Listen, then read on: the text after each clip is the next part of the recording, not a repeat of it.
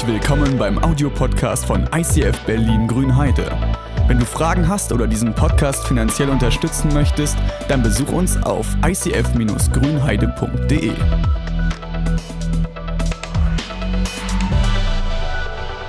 Also, herzliche Grüße aus Sachsen. Ich war eine Woche lang in Sachsen und habe äh, mich mit meinen alten Leuten beschäftigt, mit denen ich jahrelang äh, gearbeitet habe. Mega Veranstaltung, Ü600 Leute und die haben, einige haben gesagt, Micha, wo du jetzt hingehst, bitte grüß die Leute. Und oh, das mache ich jetzt. Schönen Gruß von den Sachsen noch, die nicht reden können. Okay, äh, eine neue Predigtreihe haben wir gesagt. Ja, eine neue Predigtreihe und ich habe richtig, richtig schlimm Bock drauf, weil wir die Psalmen eröffnen. Die Psalmen, das ist so ein Ding, weißt du, wenn du deine Bibel aufschlägst, wenn du noch nie eine Bibel in der Hand hattest und in den Buchladen gehst und eine Bibel aufschlägst, dann findest du garantiert irgendwo in der Mitte die Psalmen. Und die Psalmen, die haben für mich was total Besonderes, weil das, das ist ein uraltes Liederbuch, aber wirklich uralt. Und das sind nicht irgendwelche Leute, die mitgeschrieben haben an diesem Liederbuch, sondern das waren hochkarätige Politiker, das waren Sänger, das waren Hirten, das waren Könige. Also das waren, das, da, ist, da ist alles dabei, was es überhaupt gibt an, in, in menschlicher Gesellschaft, ja, hat an diesem Ding mitgeschrieben. Und äh, das merkt man.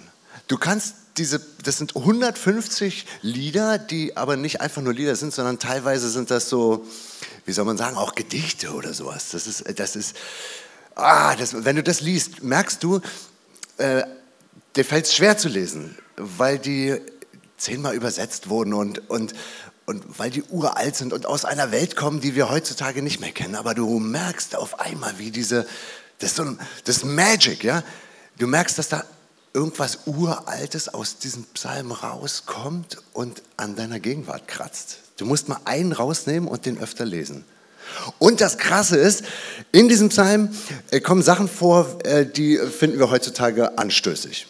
Also du findest, äh, heutzutage ist ja eigentlich nichts anstößig. Ne? Wir reden über Sex ohne Ende. Du ähm, kannst auch, äh, also das, was vor 100 Jahren nicht ging, ne? mit vier verschiedenen Menschen, vier verschiedene Kinder zeugen und ähm, das ist für uns heute nicht mehr anstößig. Damals war das anstößig.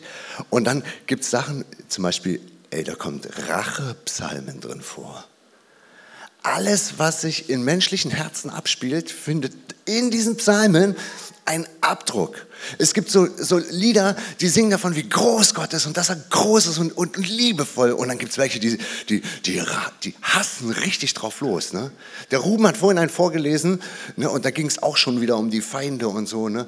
Und es gibt Dankepsalmen und Lobpsalmen und Wutpsalmen und Trauer. Ne? Wenn, wenn du merkst, dein Leben geht vor die Hunde und dann, äh, also es gibt zu jeder, jeder, absolut jeder Lebenslage ein Lied in den Dingern.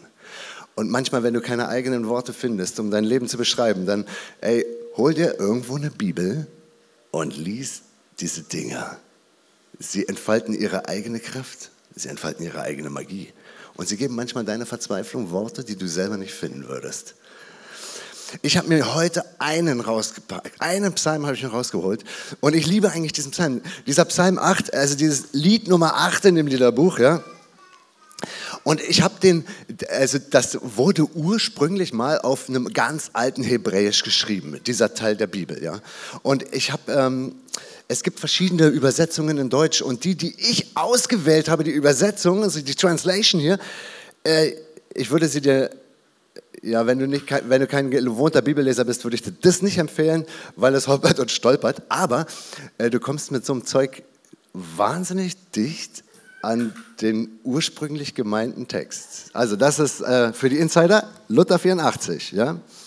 Herr unser Herrscher, wie herrlich bist du in allen Ländern, in allen Landen steht dort, ich sage einfach mal in allen Ländern.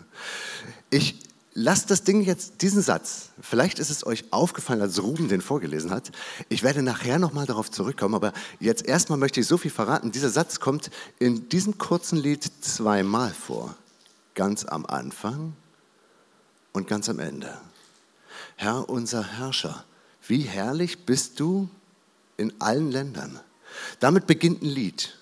Und wisst ihr was, ihr wisst es wahrscheinlich nicht, aber ich möchte euch abholen in eine Zeit vor vielleicht 3000 Jahren, als dieses Ding geschrieben wurde. Es gab Territorialgottheiten. Es gab Territorialgottheiten. Das heißt, wenn du damals umgezogen bist, du hast einen neuen Job gekriegt und der Job ist nicht mehr hier in Brandenburg, sondern der Job ist in Thüringen oder in Sachsen oder sowas. Ne?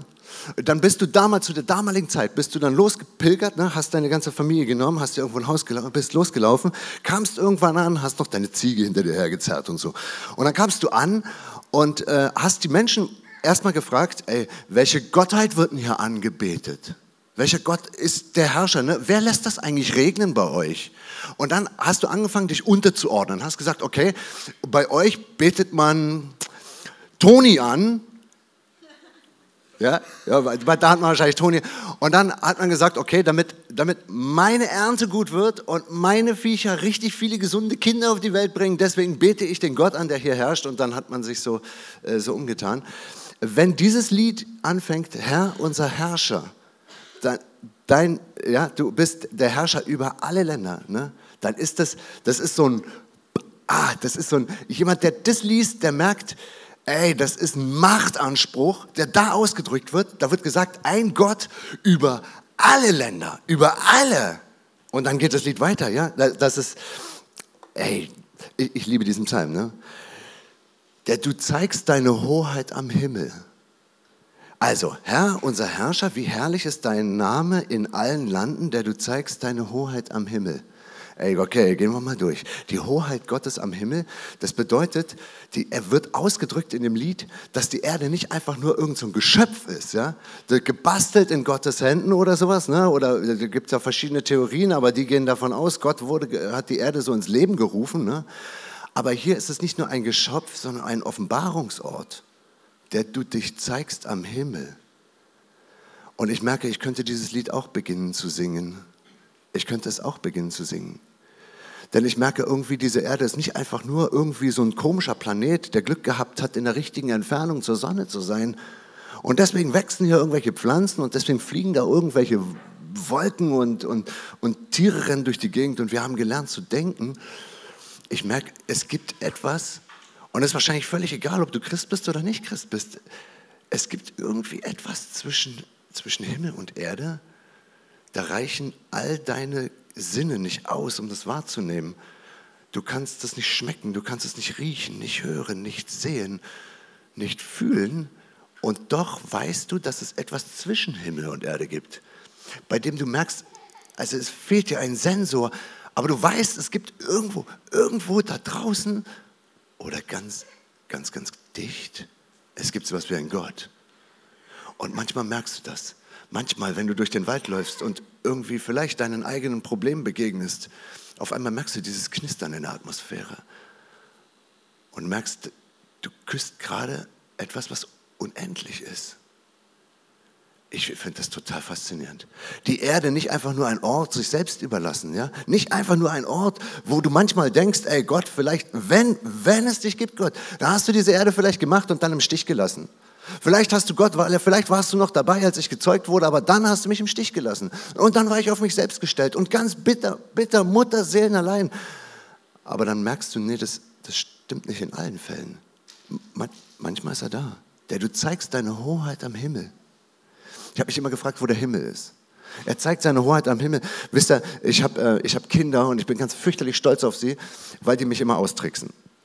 Meine Kinder sind äh, alle Väter in diesem Raum wissen, wie das ist. Ne? Wenn du eine Tochter hast, die halten nur den Finger hin und du fängst an, dich rumzuwickeln. Ne? Ich liebe meine Kinder. Und dann, einmal wollte ich sie ins Bett schaufeln und ich hatte einen freien Abend und ich habe gedacht, ich werde mit meiner Frau heute Abend auf diesem Balkon sitzen und wir werden einen schön leckeren Rotwein trinken und wir werden in die Sterne gucken und uns über alles Mögliche unterhalten.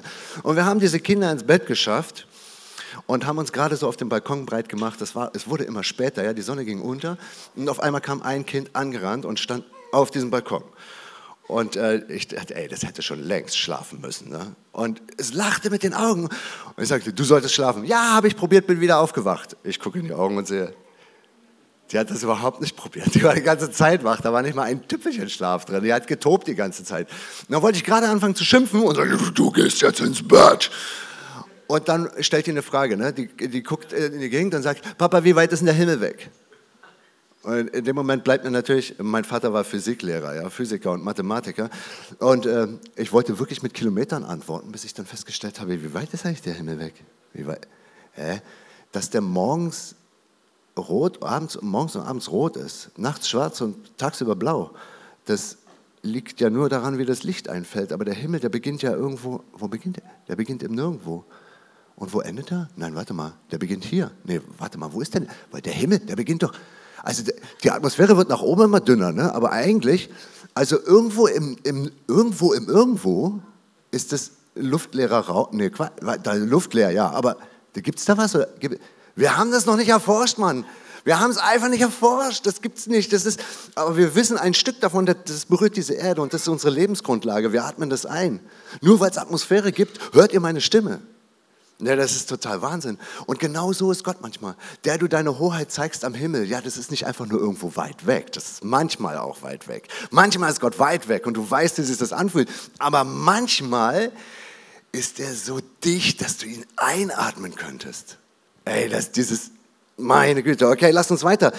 Aus dem Mund der jungen Kinder und Säuglinge hast du eine Macht zugerichtet. Gott macht eine Macht und das kann er.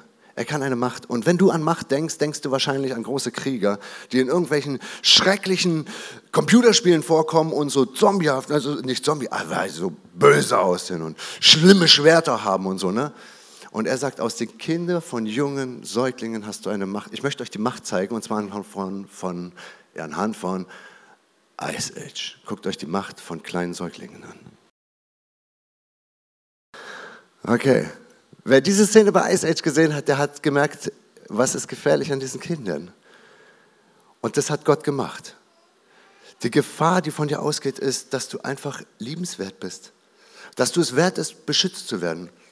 Dass du es wert bist, dass sich jemand um dich kümmert. Wenn ich sehe die Himmel, deiner Fingerwerk und den Mond und die Sterne, die du bereitet hast, was ist der Mensch, dass du an ihn denkst? Und das Menschenkind, dass du dich seiner annimmst. Wusstet ihr, dass da diese Fingerwerk, das ist ein hebräisches uraltes Wort, was da steht. Wenn ich sehe die Himmel deiner Fingerwerk und das Menschenkind, dort steckt ein uraltes hebräisches Wort, das meint nicht nur, dass Gott einen Himmel gebaut hat, sondern das Wort, was dort steht, das ist so viel wie Fingerfertigkeit. Das, wird, das gleiche Wort wird benutzt, wenn du, wenn du einen Teppich knüpfst. Und dort steht, in diesem Lied steht, und das ist, so, das ist so typisch biblisch, da steht, dass dein Schicksal, die Schicksalsbrocken, die in deinem Leben sind, die sind nicht einfach so und sinnlos da reingewürfelt und zufällig liegen sie in deinem Weg und du hast vielleicht größere Schicksalsbrocken als die anderen, sondern es ist möglich, dass Gott das für dich gestrickt hat, weil der dir das zumutet und zutraut. Es ist möglich, dass deine, dein Leben so wie das ist, mit deinem Charakter, den du mit dir rumträgst, dass der so ist, dass Gott sich dabei Mühe gegeben hat, dass du ein Muster aus seiner Hand bist, dass er das gewollt hat, dein Aussehen, deine Charaktereigenschaften, deine Leidenschaften, deine Sehnsüchte, all das ein gestrickt durch seiner Fingerwerk, einer, der sich Mühe gegeben hat, nicht irgendein so Handwerker, der mal schnell da einen, Klotz als Stuhl hinrotzt oder sowas, sondern einer, der sich das ist Fingerfertigkeit. Das ist Mühe geben. Gott hat sich Mühe gegeben bei dir. Lass uns weiter durch dieses Ding eilen. Was ist der Mensch, dass du an ihn denkst und das Menschenkind, dass du dich seiner annimmst? Du hast ihn wenig niedriger gemacht als Gott. Mit Ehre und Herrlichkeit hast du ihn gekrönt. Wann hat dir das letzte Mal jemand so etwas gesagt? Ist es das, was du morgens dir sagst, wenn du in den Spiegel guckst? Du kommst morgens an den Spiegel, ja, du, deine Haare sind noch ganz zerzaust und du sagst, hey, du, du Wahnsinn, du bist ein Stückchen geringer als Gott. Oder sagst du, ja, ich finde dich scheiße, aber ich wasche dich trotzdem oder sowas. Ne? Was ist dein was ist eigentlich, was ist eigentlich, wenn du dir das erarbeiten musst, dass dich jemand toll findet? Und die ganze Welt um dich herum ist so aufgebaut. Ne? Immer musst du dir was erarbeiten. Du gehst zur Arbeit und du musst deine Leistung erarbeiten. Und dein Chef sieht dich an und sagt, ey, das war, du bist ein guter Arbeiter, weil du äh, nicht nur acht Stunden gearbeitet hast, sondern 20. Ne? Und dann lobt er dich und tätschelt dir und vielleicht gibt er dir auch ein bisschen mehr Geld. Du wirst definiert über deine Arbeitsleistung und über deine Arbeitsqualität. Bei manchen Freunden wirst du definiert über dein Aussehen. Ne? Ist dein Bizeps groß genug? Ne? Stimmt die Oberweite? Ist der Hintern knackig? Du wirst immer definiert durch irgendwas, durch deinen Charakter, durch deine, was du vielleicht kannst. Bist du sportlich, bist du eine Niete oder, oder bist du ein Nerd? Du wirst ständig, wirst du irgendwie bewertet über das, was du kannst und was du nicht kannst. Aber Gott ist ein anderer. Und die Leute, die ihn kennengelernt haben und diese Lieder geschrieben haben, die haben das gewusst. Und sie sagen, ey, er hat dich wenig niedriger gemacht als er selbst. Mit Ehre und Herrlichkeit hat er dich gekrönt. Und das ist Gott. Und das sind die Christen. Und das ist das ist einfach so, weißt du, wenn du, wenn du anfängst an die Bibel zu glauben, dann bist du nicht mehr abhängig von den anderen. Du wirst unabhängig von den Meinungen von anderen, weil du weißt, da gibt es jemanden und der, wenn der über dich redet, dann hat er recht. Er sagt, du bist absolut wertvoll für mich. Du bist so wertvoll für mich, dass ich für dich sterben würde. Du bist, du bist mein Ein und alles und ich liebe dich und ich habe dich mit meiner Fingerfertigkeit in diese Welt gerufen. Und alles, was in dieser Welt ist, habe ich unter deine Füße getan. Weißt du, das ist im antiken Land, ja, damals, als sie geschrieben wurde, ist das so eine Geste. Ne? Ich nehme mal hier die Lampe weg. Ja? Nehmen wir mal an, diese Lampe, das wäre jetzt so ein, ein Mensch, den ich besiegt habe mit meiner eigenen Power. Ich habe ihn halt so lange ins Gesicht geschlagen, bis das Brei war und dann liegt er am Boden, das ist mein Feind und ich stelle mein meinen Fuß drauf. Das ist die Herrscherhaltung. Das heißt, ich habe das besiegt. Dem Gegner, dem besiegten Gegner, die, den Fuß auf die Brust stemmen, während er am Boden liegt. Das ist die größte Form der Erniedrigung und ein Zeichen des Siegers. Und hier sagt Gott, ich habe dir alles unter die Füße getan und du merkst in deinem Leben, dass das wahr ist, weil du nämlich alle Chancen hast, alles und zwar jederzeit. Du kannst jederzeit dein Leben ändern. Du kannst sagen, ich schmeiß den Job hin, ich kündige, denn es ist mir unter die Füße gelegt. Ich kann, ich kann damit machen, was ich will. Es ist meine Zeit. Du kannst heiraten, wen du willst. Nee, nicht wen du willst. Da, musst, da fehlt noch ein Jahr von jemand anders. Du kannst, ah, dein Leben ist vor dir ausgebreitet. Okay, Wisst ihr was? Ich werde diesen Psalm, ich liebe diesen Psalm und ich würde ihn gerne bis zum Ende durchkauen und durchkauen und durchkauen. Aber ich glaube, ich mache jetzt fast Ende, weil mir auch ein bisschen die Zeit wegrennt. Aber ihr merkt, dass ich den liebe. Und wenn ihr Bock habt, können wir uns nachher noch weiter über diese, wir können noch tiefer in diesem Psalm gehen. Was ich euch auf jeden Fall angedeihen lassen möchte, ist das, was ich am Anfang sagte. Die beiden Sätze, die ganz am Anfang und ganz am Ende von diesem Lied kommen. Herr, unser Herrscher, wie herrlich ist dein Name in allen Ländern. Das kommt zweimal. Wisst ihr was? Herr, unser Herrscher, wie herrlich ist dein Name in allen Ländern? Wenn es Gott gibt und er ist ein Territorialgott. Ich möchte es mal runterbrechen von der damaligen Zeit, in der das geschrieben wurde, auf das heute. Kann es Lebensbereiche geben, die für dich sind wie Länder? Gibt es so Bereiche, in denen du sagst, da hat Gott was zu tun? Da hat Gott was zu sagen und da möchtest du, dass Gott mitredet. Und dann gibt es Dinge in deinem Leben, da möchtest du vielleicht nicht, dass der mitredet. Wir benennen mal die Länder. Wie ist das in deiner Ehe? In deiner Ehe bist du vielleicht jemand, der gerne Gott einlädt oder lieber nicht. Wir gehen weiter in deine Schule. Du bist in der Schule. Bist du da jemand, der sagt, ey Gott, eigentlich möchte ich dich unbedingt dabei haben?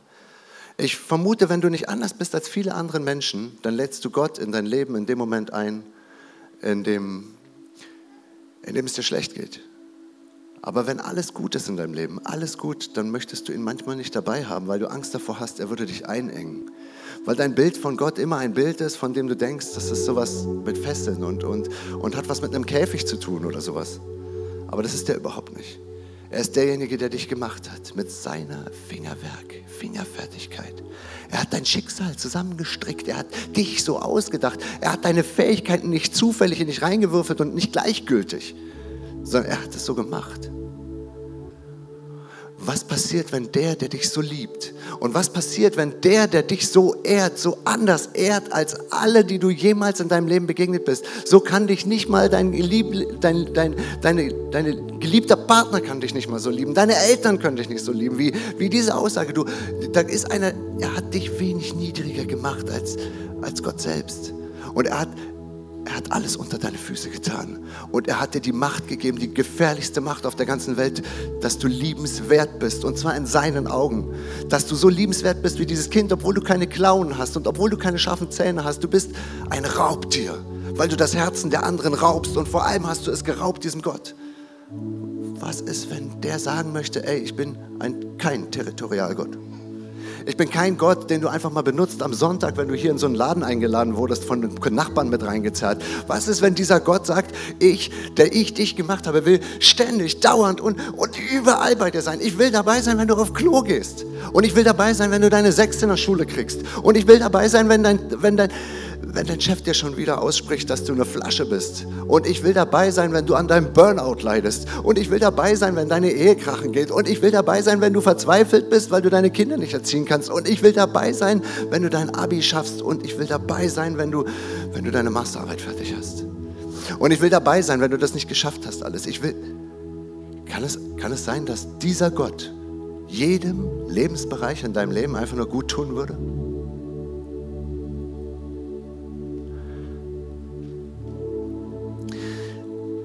Möchte dir heute sagen, dass ich glaube, dass du das unbedingt ausprobieren solltest. Nimm dir heute mal einen Lebensbereich vor, von dem du denkst, dass der vielleicht komisch oder, oder so, so wenig göttlich ist, dass du Gott eigentlich da nicht haben möchtest. Aber ich möchte dich bitten, dass du heute dir die Zeit nimmst dafür, diesen Nicht-Territorial-Gott in einen Bereich deines Lebens einzuladen, von dem du denkst, das wäre wichtig, dass da mal einer reinkommt und aufräumt. Nimm ihn mal rein in einen Lebensbereich, bei dem du vielleicht egoistisch bist. Nimm ihn rein in einen Lebensbereich, bei dem du weißt, da gehst du schlecht mit Geld um, damit schlecht mit deiner Zeit um, da gehst du schlecht mit den Menschen um, die in deiner Umgebung sind. Oder nimm ihn in einen Bereich, in dem du schlecht mit dir umgehst. Deine ganzen Süchte, die dich irgendwie kaputt machen, die du manchmal vielleicht versuchst zu verbergen, lade ihn ein mit einem winzig kleinen Gebet. Und wenn der Herrscher des Himmels und der Erde herabkommt, wenn der Schöpfer in seine Schöpfung kommt, verändert sich die Schöpfung. Ich werde jetzt ein Gebet sprechen und dann verschwinde ich hier. Jesus, ich danke dir für diese Lieder in diesem Psalmen und ich danke dir dafür, dass das, was die damals gemerkt haben, dass das bis heute nicht aufgehört hat. Und jetzt bitte ich dich und ich lade dich ein, nicht nur in unsere schönen Seiten des Lebens zu kommen, sondern auch in unsere dunklen Seiten, denn dort brauchen wir deinen Zuspruch und deine Anwesenheit. Ich bitte dich, hilf uns. Amen.